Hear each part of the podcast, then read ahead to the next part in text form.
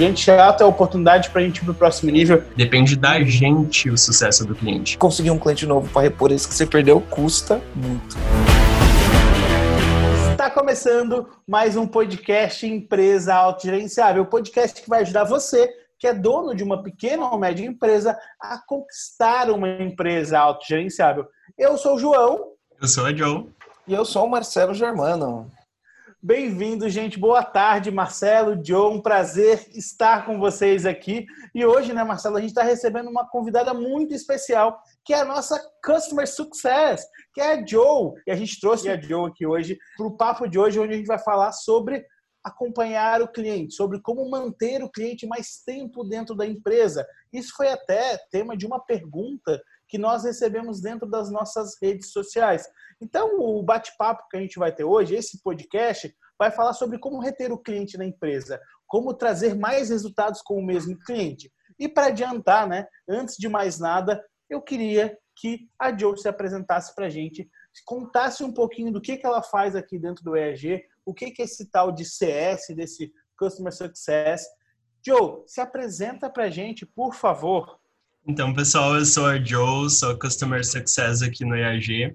E o meu papel hoje na jornada dos nossos clientes, ou seja, quando o cliente dá os primeiros passos conosco uh, rumo a uma empresa sem caos, é ajudar o cliente, né, a ele conseguir de fato ter sucesso com os nossos serviços e garantir que ele tenha a melhor experiência possível, uma experiência que realmente surpreenda esses clientes. Ah, legal.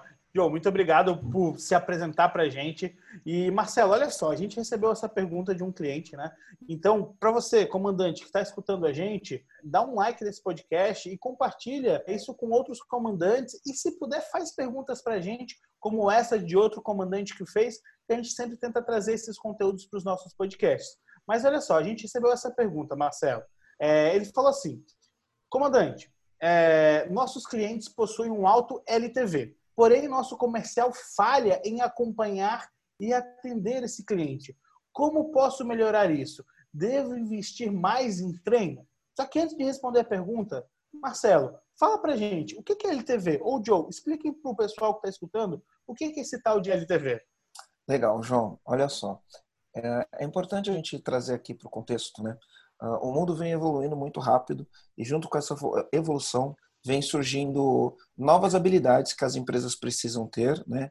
Vem surgindo novos, novos cargos, novas posições que as, as empresas precisam ter, novas ferramentas que estão à disposição da empresa, pensando em, em manter clientes para que a empresa possa crescer. Uma das coisas que todo mundo sabe, talvez de uma maneira intuitiva, talvez nem todo mundo com total clareza, é que é muito mais fácil você vender para quem já é cliente do que vender para quem ainda não é cliente. E aí entra para o dono de uma pequena e média empresa como preocupação primordial é manter o cliente na base por muito mais tempo. Então, o que é o LTV? Porque hoje, né, no, no, no dia a dia do mundo corporativo, a gente tem uma sopa de letrinhas. Via de regra, essas sopas de letrinhas são com, com palavras em inglês. E é isso, né? Por mais que a gente tenta ter uma linguagem simples, prática, efetiva, a realidade é quando a gente depara com as empresas que estão competindo num jogo de alto nível, a gente vai cair num linguajar que ele é inglês e ele é uma sopa de letrinha. É lógico que o nosso papel aqui como educador é traduzir isso de uma maneira simples e prática para que o dono de uma pequena e média empresa entenda isso e tenha acesso a esse tipo de coisa. Porque como a gente está envolvido nesse ecossistema, João, a gente acaba acreditando que todo mundo sabe o que é esse linguajar, né? Sim. Mas quando a gente vem para o mundo real, que a gente vai conversar com os nossos clientes, e, por exemplo, quando a gente fala de meta smart, o que para a gente pode parecer que todo mundo sabe o que é, na nossa prática, metade dos empresários nunca ouviram falar de meta smart. Então, é, para quem estiver ouvindo a gente, a gente vai ter esse cuidado de quando usar um termo em inglês, traduzir ele para que você entenda de maneira simples, prática e efetiva o que significa isso. Então, LTV, Lifetime Value, é o tempo que o teu cliente fica na base, é o tempo que o teu cliente continua comprando de você. E este tempo que ele continua comprando de você, você estima o quanto ele gasta com você, né? Então, qual é o valor dele? O valor desse cliente no tempo. Então, existem estimativas que você pode fazer através de dados para saber quanto vale um cliente para você ao longo do tempo. Então, isso é lifetime value. Então, a pergunta era, é, o nosso, apesar do nosso LTV ser alto, é isso, né? Uhum, o nosso exatamente. comercial, o nosso comercial, ele falha. falha. Uhum, e acompanhar ele o cliente. Isso, falha acompanhar o cliente. Então, o que, que acontece? Provavelmente isso não é uma, uma deficiência só sua, é uma deficiência de, da maioria das empresas. Por quê? Sim. Porque no mundo de hoje, no mundo conectado, onde qualquer coisinha na internet pode explodir, onde pode acontecer uma série de coisas no mundo conectado, você tem que tirar da mão do vendedor muitas vezes, né? Uh, esse acompanhamento do cliente e entra, entra aí uma nova função, que é a função do CS. De novo, Sim. CS é uma nova profissão, uma nova função, que é o Customer Success. E, e, é, e é, interessante né, a gente falar disso, porque a, até pronunciar em inglês, né, apesar é. de falar inglês, eu, eu, eu falo tudo errado, né? Já falo português errado às vezes, imagina falando inglês, né? Até é pronunciar nóis, a gente tem que ter cuidado para pronunciar, porque dependendo de como a gente pronunciar, fala um palavrão, né? E, e, e, nem sabe que está falando um palavrão, né? Então, a, a, minha coach, a minha secretária, a minha professora de inglês, Etiela, ela sempre me corrige, porque eu falo errado, né? Eu falo customer success, porque escreve success, mas não é success, success, né? Exatamente. Então, entra a importância das empresas ter um, um profissional que chama customer success, que traz novas ferramentas, novos indicadores, uma nova abordagem para o atendimento do cliente, para que o cliente fique mais tempo, mais tempo como cliente da empresa e de preferência que ele fique infinitamente. Antigamente só atender bem já era suficiente, hoje não. Hoje além de atender bem, você tem que olhar os dados. Antes, hoje, antes de o cliente reclamar, de acordo com os dados, você já pode saber que tem algum problema lá. Uma coisa interessante de eu trazer aqui quando eu fiz minha mentoria com o Michael Gerber, o Michael Gerber, que é, é o autor do livro do Mito Empreendedor, ele fala uma coisa interessante. Ele fala que a gente é responsável né, no que a gente faz pelo sucesso do cliente. Ou seja, que o nosso produto ou o nosso serviço, quando o cliente utiliza o nosso produto ou o nosso serviço, ele tem que ter sucesso. E se o cliente não tem sucesso utilizando o nosso produto ou o nosso serviço, não cabe a gente falar: eu fiz tudo o que podia, eu deixei tudo disponível, mas o cliente não conseguiu fazer ou o cliente não fez por alguma coisa. Ele fala: se o cliente não tem sucesso, o problema é seu sim. Então, quando essa pergunta vem e fala assim: olha, apesar de o nosso lifetime value ser alto, o nosso comercial falha. Por que, que ele falha? Porque muito provavelmente o comercial está trabalhando de maneira reativa. Por que o comercial trabalha de maneira reativa? Porque ele não analisa dados. Hoje, você tem dados dos clientes, dependendo do que você faz. Você tem dados de interação do cliente, principalmente no mundo onde muitas coisas são conectadas por plataforma, acesso, quantas vezes o cliente acessa esse tipo de coisa. E aí surge a importância do profissional né, um profissional qualificado com novas habilidades, que entende tecnologia, que entende dados, que consegue ser analítico, que consegue propor soluções a partir dos dados que são apresentados. E aí vai surgir uma série de palavras em inglês, que todas as vezes que a gente falar essas palavras em inglês, a gente vai ter todo o cuidado né, de traduzir isso para trazer isso para ações práticas e efetivas que podem ser tomadas podem ser tomadas pelo dono de uma pequena e média empresa que pensa em manter um cliente por mais tempo, porque ele sabe que é muito mais barato manter um cliente comprando do que ficar procurando um cliente novo. Né? E ele sabe também que qualquer problema, a internet dá voz e ouvido para o cliente, isso pode arruinar a imagem de uma empresa. E aí, por isso, as empresas hoje também têm um indicador que elas olham que é o NPS. Né? É um indicador que a maioria das empresas olha, olha com uma atenção especial. De novo, o NPS, Marcelo, o que, que é isso? mais uma sigla, Marcelo. Mais, mais uma sigla. Net Promote Score. Mais uma sigla em inglês, né? Que é o Seria quanto o como... cliente estaria disposto a indicar tua empresa para um produto ou serviço. Ele é como se fosse um índice de promotores. Isso, mostra se o teu cliente ele é promotor ou detrator da sua empresa. Quem cuida disso, quem analisa esses dados, quem olha isso e traz ações efetivas para a gente no dia a dia aqui é a Joe, a nossa CS, que cuida disso no dia a dia, analisa dados, analisa isso e propõe soluções. Então, Joe, explica, explica para os nossos comandantes aqui o que, que é o NPS. Bom, Marcelo, uh, exatamente no sentido de que a gente está conectado né, a todo momento, os clientes estão conectados com a gente a todo momento, a partir do, do, comportamento, a partir dos feedbacks, dos dados que a gente tem sobre como está sendo a experiência para os clientes, é que a gente consegue melhorar essa experiência né, em tempo real. A gente precisa de ações que sejam rápidas e que consigam, uh, de fato, atender o cliente no momento que ele precisa. Né? E para isso a gente tem o NPS, né, em que a gente consegue mensurar, a gente consegue medir de fato como foi essa experiência para o cliente, como é que o cliente se sentiu. E dentro do NPS, a gente tem algumas perguntas, né? E a gente tem uma pergunta que é definitiva. Inclusive, o nome dessa pergunta é a pergunta definitiva. que, que, tem, é... no livro, que tem no livro tem que livro. chama a pergunta, a pergunta definitiva. Exatamente. Então, essa pergunta é, num índice de 0 a 10, o quanto o cliente indicaria o EAG para um amigo, para um empresário, né, para um parceiro de negócios? Por que, que essa pergunta ela vai trazer, de fato, uma uh, visão né, bem realista para a gente? Porque quando você gosta de algo, quando você realmente se conectou com algo e a experiência foi boa, o que, que a gente faz? A gente indica. Então, Exatamente. se a gente não teve uma boa experiência, nós não vamos indicar para outra pessoa, certo? Então, essa informação ela é muito importante.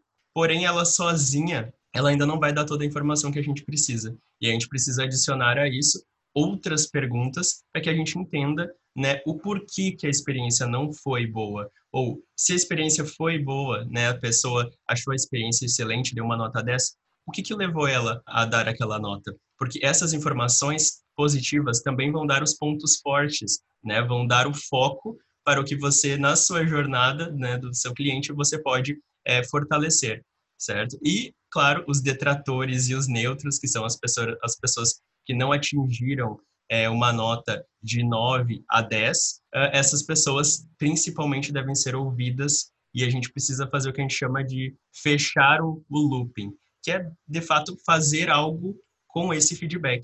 Não é apenas analisar, é pensar, ok, né, o cliente não ficou satisfeito com a jornada, ele não sente que ele teve sucesso dentro da jornada o que, que a gente vai fazer com isso? Né? Quais, quais foram os pontos que não foram suficientes? Né? Foi no processo? Foi um atendimento? Qual foi o contato? Em que momento né, isso aconteceu? Então, isso é muito importante para que a gente possa melhorar o processo e, de fato, conseguir garantir, inclusive, o próprio LTV. Né? Porque se o cliente ele está se sentindo ouvido, ele sabe que pode contar conosco para dar o feedback e ter um ajuste na sua jornada, ter um retorno, ter alguém, né, ter um CS amparando e de fato fazendo algo junto com ele e por ele, ele vai se engajar, né? Então, naturalmente, ele também vai continuar, né, na, na jornada com a gente. E o LTV, né, o tempo de vida dele conosco vai aumentar, aumentando. então vai aumentando. fala, fala um negócio aqui para mim, né? É, porque assim, eu que estou na escola, na, na estrada há bastante tempo, eu me lembro que quando eu comecei, é lógico que isso é, é o que vem na linguagem popular, mas eu acredito que ao longo do tempo a, a ideia não mudou, mas tal, talvez os dados tenham mudado. Então falava assim, um cliente satisfeito, era o que falava, né? Na minha época lá, 20 anos atrás, 25 anos atrás, quando eu comecei, eles falavam assim, um cliente satisfeito, ele vai falar para até três pessoas. Era o que se falava. Um cliente insatisfeito vai falar para 15 pessoas. Não, não, lembro se o número era esse, né? Mas na, na, na minha época era mais ou menos assim. Um cliente satisfeito falava para poucas pessoas, pô, fui lá, a comida é boa, atendimento é bom, mas se você for no lugar e a tua experiência for ruim, quando você sai, você vai falar para 20 pessoas que aquele atendimento foi ruim, que a tua experiência foi ruim. Era o número daquela época onde não existia um celular, onde não existia um Instagram, onde não existia um Facebook, onde não, existia, não existia um YouTube e assim por diante. Eu falo isso porque, por exemplo, eu comprei um móvel numa loja aqui em Florianópolis outro dia e fui muito mal atendido, muito mal atendido. Outro dia eu estava fazendo uma live, estava fazendo uma live. Falei isso para todo mundo, onde eu vou e falo, né? Mas outro dia fazendo uma live, 260 pessoas na live. Eu falei o nome da loja na live. Falei, olha, aqui em Floripa eu fui na loja tal e, meu, fui muito mal atendido nessa loja, do começo ao fim. Né? Eles só me atenderam bem na hora de vender, depois que pegaram meu cheque foi tudo ruim, e depois de entregar o, o, o, o móvel, o móvel deu problema e ninguém me, e até hoje ninguém me respondeu ainda. Tá? E é uma falha então, bem comum, né? É uma falha bem comum. Antigamente, você não, não tinha esse holofote. Você vem aqui, eu tenho 90 pessoas, 90 mil pessoas que me seguem. Quando eu faço uma live, eu estou falando ao vivo para 200, 250 pessoas, 260 pessoas. Se eu salvo essa live, eu vou ter 10 mil pessoas vendo essa live quando eu salvo. E aí eu deixei de falar para 20 pessoas, eu estou falando para 10 mil pessoas. Como são esses dados hoje? Existem essas estatísticas, Joe, de que um cliente que se sente satisfeito, ele vai falar para quantas pessoas? Porque o falar agora não é um a um, né? O falar dele é um para muitos, né? Como que é isso? Exatamente. Hoje? Então, hoje uh, a gente vê como, como a tendência mesmo das pessoas estarem conectadas nas redes e estarem compartilhando não só o que estão fazendo, mas hábitos, estilo de vida, né? Diariamente, a gente tem uma, uma multiplicação uh, disso, né? Ou seja, se a pessoa não teve uma boa experiência, a tendência é literalmente ela ir para as redes, ela não avaliar apenas a empresa, não direcionar esse feedback apenas para a empresa. Né? Se ela não tiver um retorno disso, normalmente ela vai para as redes sociais. Isso potencializa o alcance. Então a gente não tem um número exato, mas é exponencial, porque conforme ela compartilha, normalmente as informações hoje nas redes tendem a viralizar. Então, quando a pessoa. Principalmente quando é para falar mal, né? Exato. Não, mal, né? Sempre, né? quando é para falar mal. Que aí mal, é um desabafo que se torna coletivo.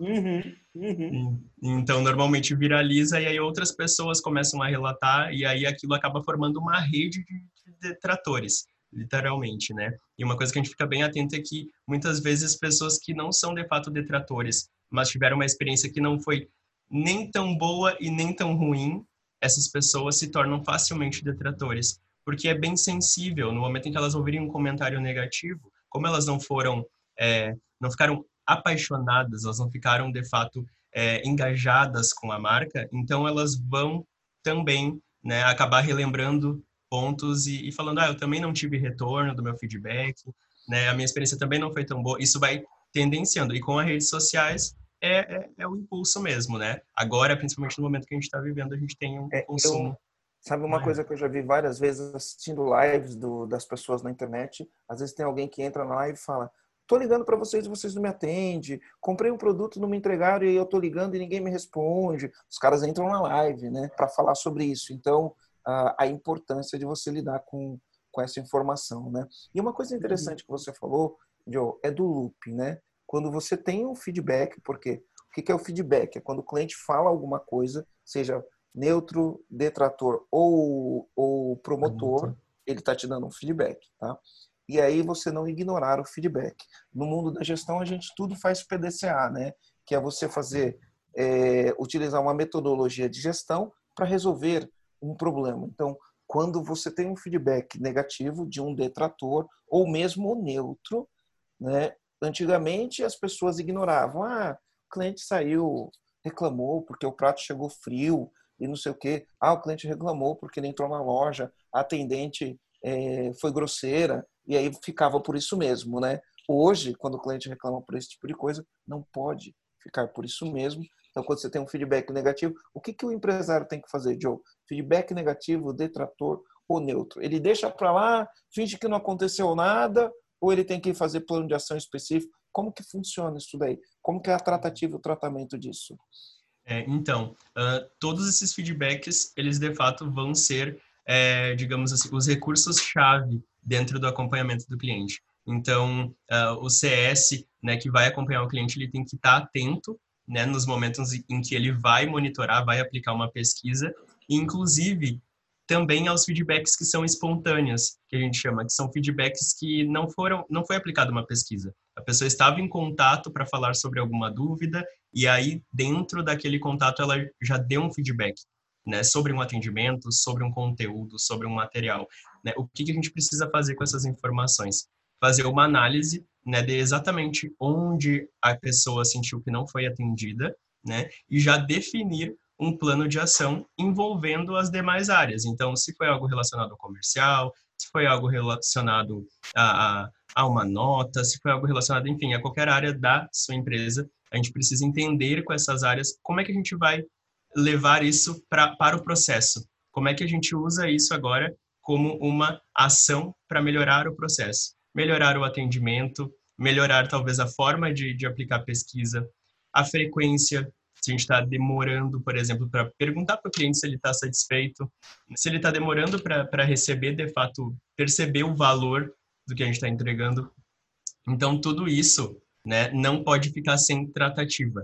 Tanto o neutro quanto o detrator, eles vão trazer pontos que são para melhoria contínua mesmo, para a gente conseguir gerar ações. Né? Então, tem que ter como regra que ação eu vou gerar a partir disso. E muitas vezes o feedback pode vir de uma forma que não está bem clara e o papel da empresa vai ser então questionar, né? Você pode ser um pouquinho mais específico, né? Eu preciso te ajudar, eu quero muito te ajudar, estou aqui para para isso. E aí, se você puder detalhar um pouco mais sobre em qual ponto, né, você sente que, que a gente falhou. Então, isso é muito importante, ouvir o cliente de fato, né, é, escutar o que ele está dizendo e não apenas registrar. E o promotor, claro, vai trazer outros insights sobre pontos que muitas vezes podem gerar conteúdo, né, para você pode gerar alguma ação interna, inclusive, para poder reforçar algo que é positivo, que o cliente já vê como positivo, mas que não era um foco, né? Então você pode fazer ajustes, de fato, no, no seu planejamento e, e, e, nos processos mesmo das áreas. Ô, ô Joe, eu me lembro que teve uma época, eu me lembro que teve uma época que às vezes você tinha um cliente, o cliente era chato, sabe? E aí quando depois você atendia o cliente, você falava, nossa, que cliente chato né? Caraca, meu, cara chato, né? E beleza, a gente falava isso. Lógico que hoje, dentro da empresa, sabendo o que eu sei, eu sei que a gente falar que cliente chato, a gente coloca uma postura dentro da empresa para quem ouve isso, de que o cliente é chato, né? E hoje é, é, é arriscado, né? A gente ter essa postura, porque se a gente falar isso na frente dos funcionários, falar que o cliente é chato, os funcionários vão achar que tem o direito de falar que o cliente é chato e antigamente a gente tinha aquele bordão, o cliente sempre tem razão. Né? É verdade esse negócio? O cliente sempre tem razão? A gente pode virar e falar, que cliente chato, porque tem cliente que a gente olha e fala, nossa, esse é um mala sem alça. Não cabe Inconveniente. hoje. Falar que o, o cliente é chato, o, tá certo esse negócio do que o cliente sempre tem razão. Como que você vê isso trabalhando nessa área de, de, de CS? Então, essa, essa frase bem comum, né, de cliente sempre tem razão, e também uma crença, assim, de cliente chato, né, algo que é, que é comum as pessoas falarem, né, quando tem algum cliente chato. Uh, primeiro, o cliente chato, ele é a chave para que você, de fato, mude de nível no seu atendimento no seu acompanhamento. Ele é a chave para que você torne a sua experiência melhor. Esse é o primeiro ponto. Então, é, essa cultura que a gente diz, né, de ter clientes chatos, a gente sempre quando vai, de fato, é, se propor acompanhar os clientes e ter uma área de, de experiência do cliente, ter um CS, né, uh, um consultor de resultado, né, enfim, uh, a gente precisa mudar essa cultura e isso acontece em todas as áreas da empresa. Né? A gente precisa, de fato, é, estimular com as ações que as pessoas mudem a postura. Então, aquele cliente está ensinando algo o cliente chato, ele está atento, ele está conectado, ele está fazendo um favor para a empresa, porque na verdade ele está identificando pontos cegos ali na sua jornada, no seu processo, que você não veria se não fosse o cliente chato falando isso para você, né? Porque o cliente que diz, né, tá tudo ok, nota 10, maravilha, ok, né? Mas como é que você melhora isso a partir do 10? Você não tem informações para saber se realmente atendeu todos os requisitos e a melhoria é contínua, né? A melhoria é contínua, ela não acaba, a jornada ela não acaba de fato.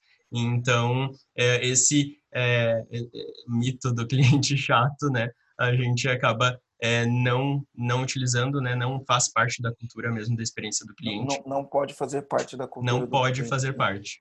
Não, pode, deve ser proibida. Deve, deve ser proibido, proibida. né? Falar o cliente chato, né? Falar, olha, o Exato. cliente aqui feedback rico, né? Porque é uma mudança de paradigma, né? Exato. Olha o feedback rico que esse cliente deu. Ele falou isso. Aí você faz um plano de ação para resolver o problema e esse problema está sanado, nunca mais ninguém reclama por conta Exatamente. Disso, né? E normalmente a pessoa faz isso às vezes porque não ficou claro o feedback, né? Quando diz o cliente chato, Sim é porque às vezes acha que está repetitivo o comentário. Mas aí você pergunta para o cliente, né? Você conversa com ele, você não deixa ele falando apenas, né? É, você pode detalhar um pouco mais, né? O que, que aconteceu. E aí você vai conseguir, de fato, entender. Não, peraí, isso aqui são problemas na minha jornada, esses aqui são problemas já do, do perfil, uh, do cliente, mas que eu também posso fazer algo, também posso fornecer um material melhor para ele estudar, talvez com esse conteúdo aqui ele não se adapte, mas com outros sim. Então você vai levando a sua experiência para outro nível mesmo. Ô, Joe, porque muita, muitas vezes esse cliente chato, né? É, esse cliente ele se torna chato por reflexo de alguma coisa que a gente não fez, né? Então, às vezes, alguma informação para ele não ficou clara e ele quer estar tá perguntando, ele quer estar tá questionando alguma coisa. Então, às vezes, o, o cliente chato é reflexo de alguma coisa que a gente não está melhorando, não está fazendo dentro, dentro do processo, né? E quando você falou cara, o cliente chato é a oportunidade para a gente ir para o próximo nível. Eu acho isso fantástico. A gente teve uma conversa esses dias sobre isso e essa tua percepção para mim é muito bacana.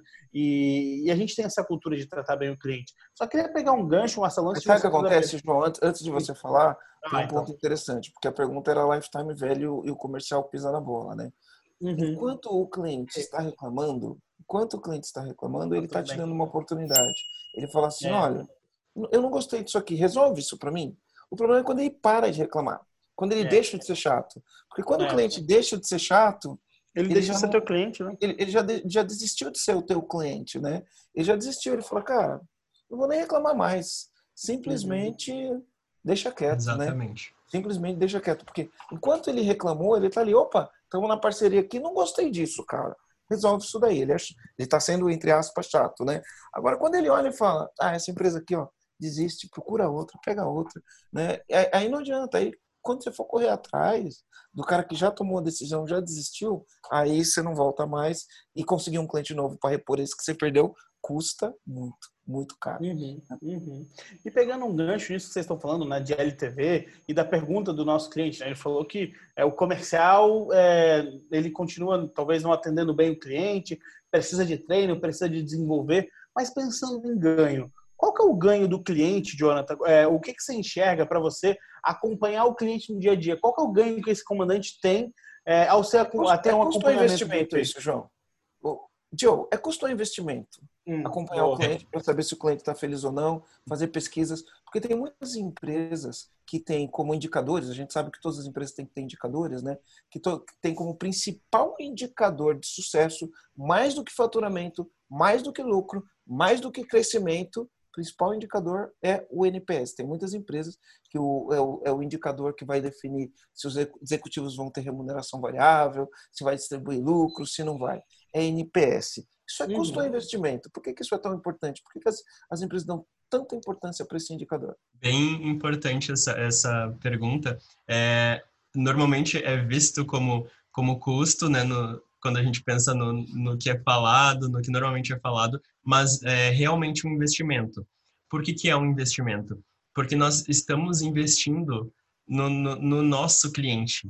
Né? Quando a gente investe na área de sucesso do cliente, a gente está investindo na entrega, no que é o coração da, do negócio, no coração do que você faz. Né? Porque os clientes vão ter alguém acompanhando eles e garantindo em cada passo que eles estão dando o passo certo, que eles estão utilizando o serviço ou produto que você está entregando da melhor forma possível, né? E que você está pensando nele, né? Então é um cuidado, é uma conexão que você quer com, com o cliente que vai gerar valor, né? Para o teu negócio, vai gerar valor para o cliente, o que consequentemente vai gerar valor para o teu negócio, porque o cliente vai continuar contigo, ele vai acreditar de fato na sua marca, na sua empresa, né? E outras é, propostas, enfim, outros serviços que que você é, ofereça para ele e que façam sentido para ele, você vai conseguir manter né, o crescimento de fato sustentável do seu negócio. Porque como os processos vão estar sempre sendo validados né, pelos feedbacks dos clientes, se você pensa em expandir o negócio, né, se você realmente está é, tá preocupado com a sua entrega, você precisa ter o investimento no sucesso do cliente. Né? Isso vai fazer com que os números eles revelem para você que é um investimento. Né? O resultado dos clientes que continuam com você, continuam consumindo, continuam indicando o seu negócio para outras pessoas consumirem também. Tudo isso a gente consegue mensurar, né? A gente consegue colocar de fato os números para ver os clientes que estão e que estão renovando, que estão seguindo no processo, né? Clientes que estão consumindo mais porque a gente fez alterações na experiência, clientes que eu converti de neutros para promotores e agora eles estão indicando a minha marca, né? Porque isso também é a, a resultado, né? Então, de fato, é um investimento. né? É um, é um outro ponto que às vezes não fica claro. Fica, é, não, eu vou colocar alguém para fazer ali um, um pós-venda, né? Vou colocar alguém ali para fazer um, um, um, atendimento básico ali do cliente. Não, é realmente alguém para acompanhar o cliente, né? Para prever o comportamento, de fato. Uhum. E, e, o NPS, então, é, o NPS aplica-se sempre depois de cada interação com o cliente, porque assim, ó, às vezes a gente pensa no pós-venda só quando o cara tem um problema, né? Então, por exemplo, ah, eu compro lá uma geladeira, aí quando eu tenho um problema eu vou lá e aí o pós-venda me atende, né? Então isso é uma coisa, eu dependo do cliente. Mas o NPS ele pode ser um negócio mais ativo, né? Ele comprou, faz o NPS, de acordo com o NPS faz interação, mandou instalar, faz o NPS, de acordo com o NPS pode ter uma interação. Como, como que é esse negócio? Ele é mais passivo, mais ativo? Qualquer empresa pode ter? Por exemplo, um restaurante pode fazer NPS, uma funilaria pode fazer NPS, qualquer empresa pode fazer, como que é feito, né? Como que o cliente pode, como que o empresário, que é dono de uma pequena e média empresa, está preocupado né, com o sucesso do cliente, está preocupado em manter o cliente, como que ele pode fazer para ter essas interações? Como ele pode medir o Health Score? Eu vou pedir para você explicar de uma maneira mais clara o que é o Health Score. De novo, uma palavra em inglês, né? Como ele pode entender esse Health Score para poder ter resultados efetivos, né? Para que o cliente Sim. volte, continue voltando, continue comprando e continue indicando. Exato. Bom, então o NPS ele uh, realmente se aplica para qualquer negócio, né, qualquer que seja o segmento de atuação, porque ele vai medir a, a, a, experiência para o cliente. Então, independente do tipo de experiência, do tipo de negócio que você atua, ele vai conseguir fazer a pergunta definitiva para o cliente, que é se ele te indicaria ou não, de acordo com o que ele contratou, né, com o que ele consumiu. Então, não tem uma regra quanto a segmento.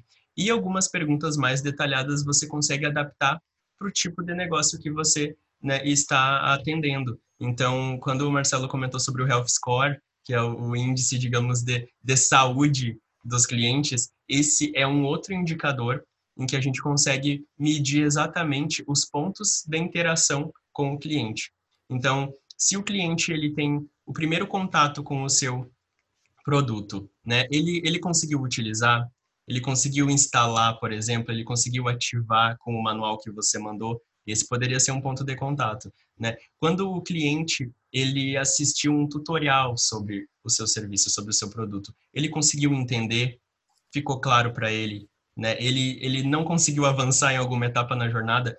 Esses pontos, né, de contato, eles vão dizer se a saúde do cliente está boa ou não. Os clientes que não estiverem com uma saúde boa, ou seja, eles não estão conseguindo avançar, né, na sua jornada, isso depende de cada jornada do que você entrega, você vai colocar como ponto de atenção e você vai contatar esse cliente para antecipar o pedido de ajuda. Você não vai esperar o cliente pedir ajuda, que normalmente acontece, né? Às vezes pode passar semanas e a pessoa diz: "Ah, eu não comprei ali, nunca consegui utilizar, nem entendi como funciona direito e aí eu não vou utilizar, né?"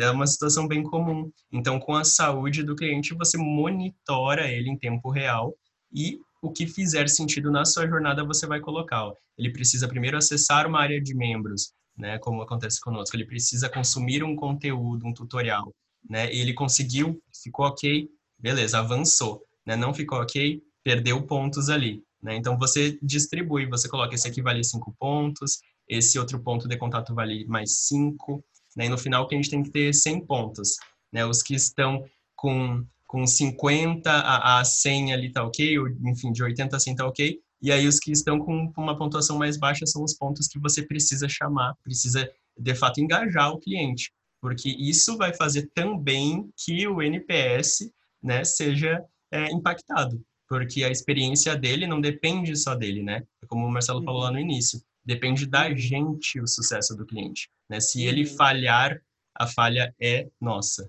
né? Então a gente precisa garantir isso. E então precisa ter monitoramento constante. O Help Score ajuda com isso, né? O Help Score ajuda com o monitoramento.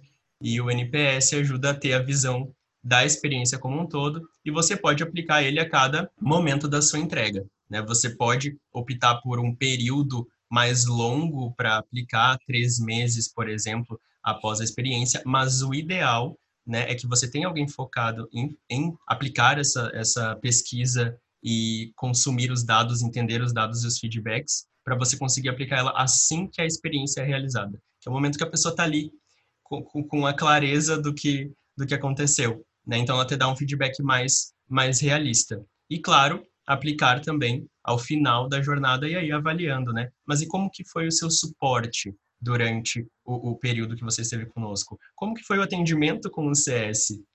Fez, fez sentido? Foi bom esse atendimento? Né? Fazer uma pesquisa de satisfação que complementa o NPS, né? Que o NPS a gente já se já foca na pergunta mesmo definitiva, né? O quanto essa pessoa indicaria o negócio. Tem, tem um mundo gigantesco de pessoas indo para o e-commerce hoje, né? Ou serviços, ou aplicativos, sei lá, uma série de coisas. Então, imagina, eu fiz uma compra no e-commerce, o empresário resolveu ir para o e-commerce, fiz uma compra, o produto chegou, né?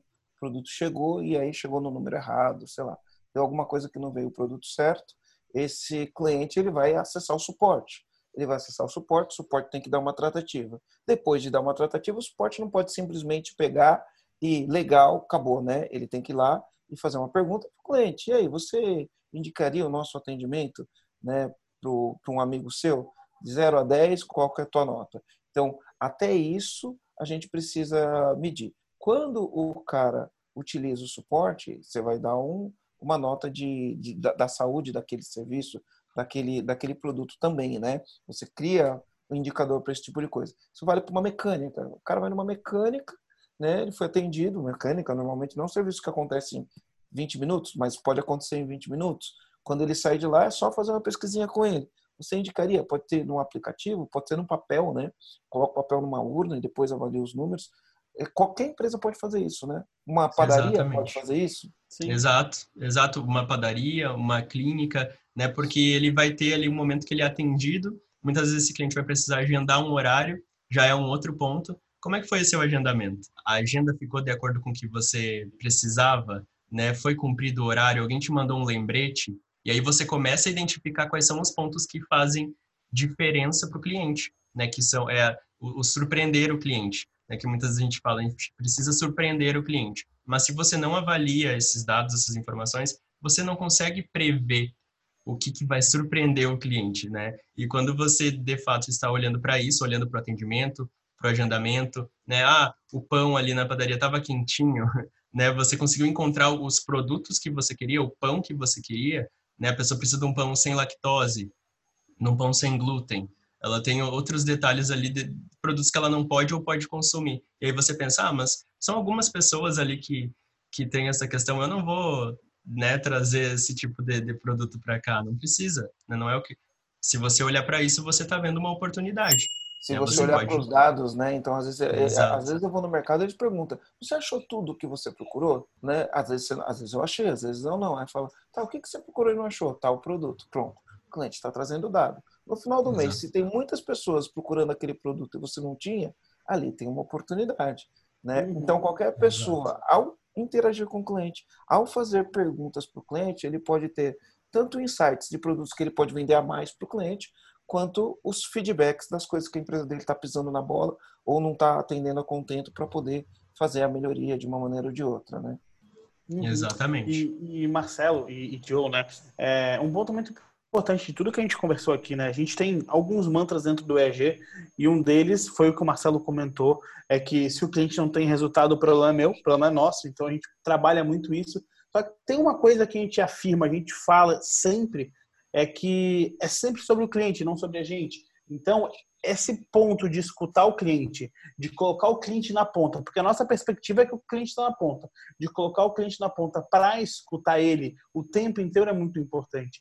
E quando a gente traz alguém para cuidar dessa área, é colocar alguém conectado com o cliente o tempo inteiro para a gente escutar efetivamente, botar o dedo no pulso do cliente, entender o que ele está sentindo, quais são os sentimentos, quais são as angústias, quais são as demonstrações de raiva, de amor, de ódio, né, que a gente aprendeu com a Samanta, né, Marcelo? É, mas é, é, é, muito importante essa perspectiva para a gente, que é colocar o cliente na ponta escutar ele. Isso é possível quando a gente tem alguém nessa área. E, e, queria pegar o gancho também para fazer um, uma pergunta para você, Joe. É, eu sei que muitos clientes que chegam até mim, é, e possivelmente até você, confundem alguns aspectos de função, CS suporte. Para você, qual é a principal diferença de CS suporte? Porque, na minha visão, tem uma diferença e talvez para muitas pessoas, muitos comandantes que estão escutando aqui, eles não entendam essa diferença. Eles acham que eu vou botar lá um cara para ficar depois no vendedor, para só atender os clientes. Mas qual que é essa principal diferença de CS e suporte? Me conta. Então, é comum essa, essa confusão, é, que a gente falou no início sobre a sopa de letrinhas, né? Às vezes também tem os termos, né? CS, suporte, uh, Customer Experience, e aí tem outros termos ainda em inglês que se usa para a mesma, mesma função, então isso confunde. É, o que, que acontece? O suporte, ele está dentro da experiência do cliente. A experiência do cliente é como se ela fosse uma área, né? Vamos pensar nela como uma área dentro da sua empresa. E dentro da experiência você vai ter um responsável pelo suporte, você vai ter o CS, né? Você vai ter o consultor de resultado ali do cliente, dentre outras frentes.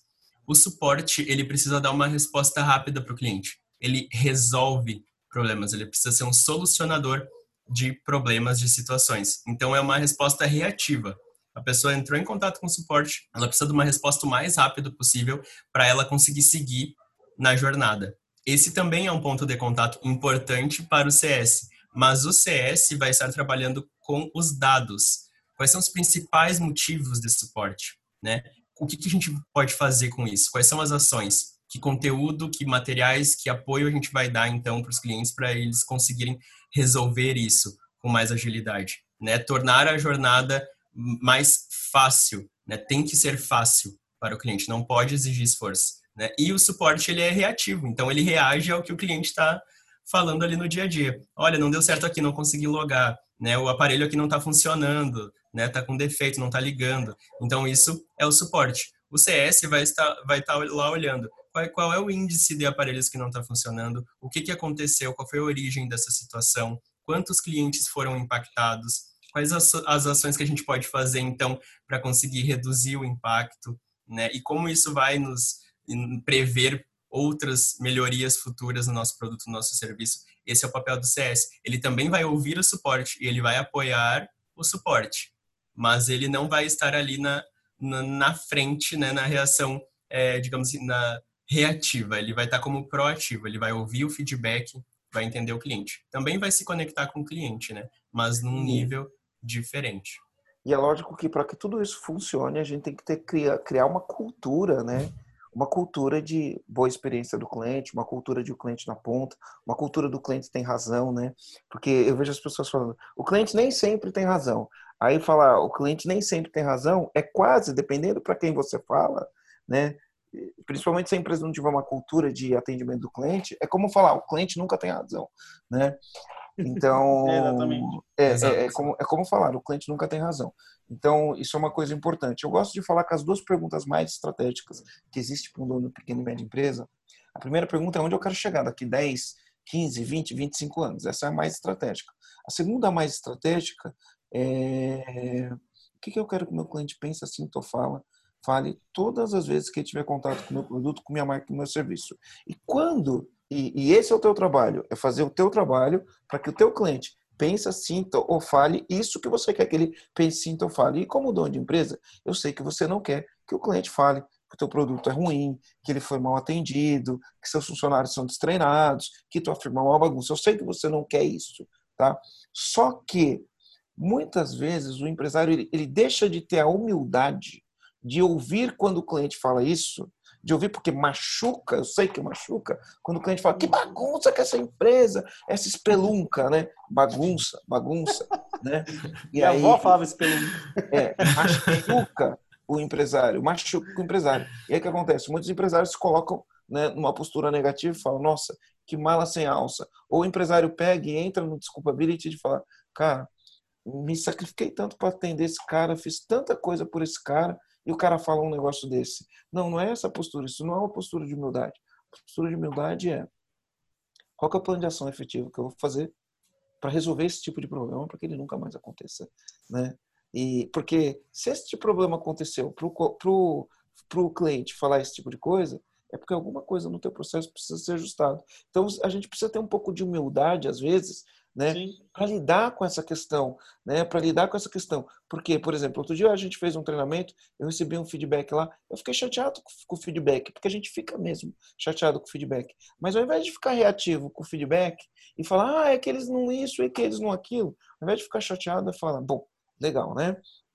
O nosso trabalho é, eu, o, o CS trouxe esse dado, ele fez esse apontamento, o nosso trabalho como empresário é ter humildade, por mais que isso doa na gente, né? Porque está falando do nosso bebê, está falando do, do, do, que a gente faz com tanto carinho, por mais que isso doa na gente, a gente tem que olhar para isso, acatar, falar qual é o plano de ação, né? E aí fecha o loop, que a Joe falou no começo aqui, né? Fecha o loop.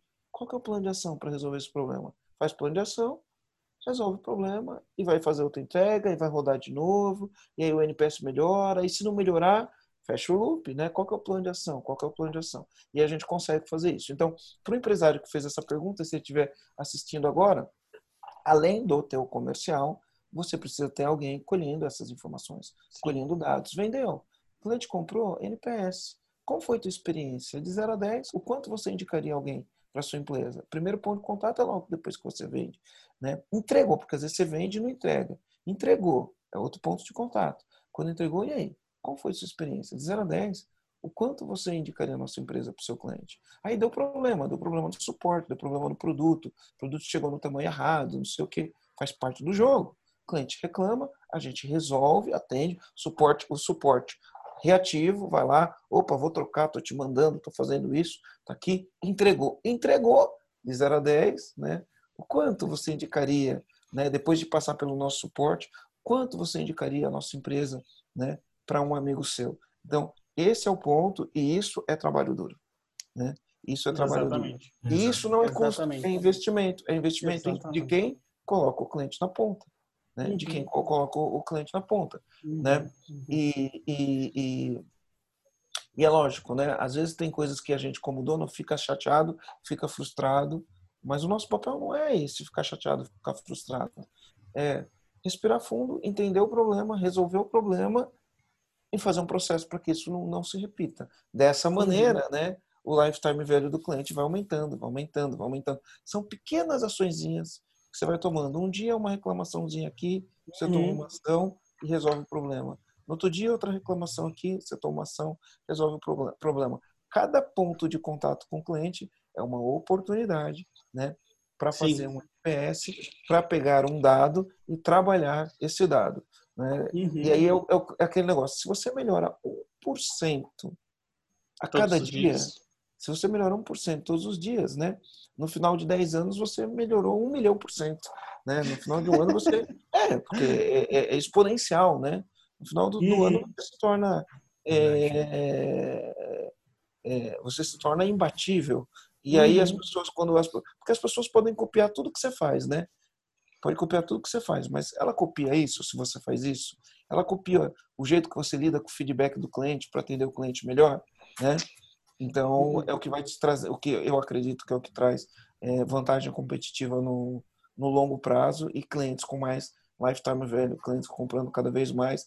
E, e o que é legal, a mágica é quando você faz com que seus clientes virem fã, porque você resolve o, teu, o, o problema do teu cliente, né? Fica mais barato ainda adquirir novos clientes, porque conquistar clientes tem custo, né? Por quê? Porque o cara que indica, né? Hoje, hoje, hoje, no dia de hoje, eu fiz uma live, fiz uma live hoje com o Thiago Ferraz, e aí normalmente quando eu faço live com clientes, tem uma pergunta que eu faço para os clientes, né? Que é assim, é, o que fez com que você quase não comprasse o EG? É uma pergunta que eu faço, né? É, essa pergunta, para que, que serve a pergunta? Como a gente está é, na rede, tem muita gente assistindo a gente, essa pergunta ela tem um propósito específico, que é entender qual é a objeção do cliente antes de comprar. Sim. Para que a gente possa tratar isso, mas por outro lado também, para quem está assistindo, para o cliente que está ouvindo, que como está numa live, eu, eu, vou ter 200 potenciais, 300 potenciais clientes assistindo a live, de repente, se um cliente que está assistindo a live tiver a mesma objeção que o, que o meu cliente tinha, ao responder essa objeção, o meu cliente está me ajudando a matar a objeção de quem não é meu cliente está interessado em comprar o curso. Então a gente utiliza isso, né? E aí, quando eu perguntei hoje para o Thiago, eu falei: o que, que fez com que você quase não comprasse? Ele falou: não, eu já tinha comprado, porque o Vinícius fez, eu vi o empresário que ele se tornou, e aí para mim não, não, não tinha dúvida, né? Ou seja, ele fez porque o Vinícius indicou. Quando o Vinícius indicou, ele veio com zero objeção. Então ele falou assim: Sim. quando eu liguei para o João, a venda já estava feita. Eu liguei para o João só para saber a que conta que eu depositava. Então, você colocar o cliente na ponte, você cuidar desse tipo de coisa, cuidar das interações, vai fazer com que seu cliente se torne fã, com que seu cliente indique, e o seu cliente indicando, e aqui eu estou falando de maneira espontânea, você pode, você pode ter ações para fazer com que seu cliente, é, para motivar né, o seu cliente a indicar. Você pode ter ações que motivem o seu cliente a indicar, mas muitas vezes o cliente indica de maneira espontânea. E quando ele indica de maneira espontânea, o cliente que vem por conta disso, ele é muito mais barato. Mas ele é muito mais barato. Sim. Porque no, as pessoas não sabem, né? A gente mede o custo de aquisição de cliente aqui. Nosso, o nosso custo de aquisição do cliente, quando a gente vende nosso treinamento, né? Às vezes o cliente pega e fala assim: Nossa, esse valor, nosso investimento é alto, né? Mas ele não sabe que o custo de aquisição de um cliente nosso, uh, o último número que eu, que eu tenho, né? Da, da última ação que a gente fez, foi R$ 1.266. O custo de aquisição de um cliente. Então, só para ele entrar na jornada. É, só para ele virar cliente, é o quanto custou, fora o quanto ele custa para atender ele. Só para ele uhum. comprar, né? Para ele fazer uma compra, ele custa R$ 1.200. E muitos empresários não têm noção de que custa isso, né? Fazer uhum. uma venda. E aqui eu não estou falando custo de funcionário, da estrutura da empresa, não tem aluguel, não tem nada disso, né? Que você tem, na verdade, você tem o CAC. O CAC é o custo total de aquisição do cliente. E a gente tem aqui o que a gente chama CPA, né? Custo por aquisição. O custo por aquisição, custo por aquisição nosso foi 1.200 clientes. Quando um cliente nosso vira para um outro cliente e o cliente chega aqui e fala, João, me fala quanto que é que está comprado, o custo de aquisição desse cliente é zero. Então, Exatamente. só por isso, só por isso ele prova que o investimento em CS ele é um investimento que se paga. É, Marcelo e, e John, eu acho que a síntese de tudo que a gente falou é, primeiro, é, cliente na ponta, escutar o cliente sempre. É, o CS é um, é um baita de um investimento.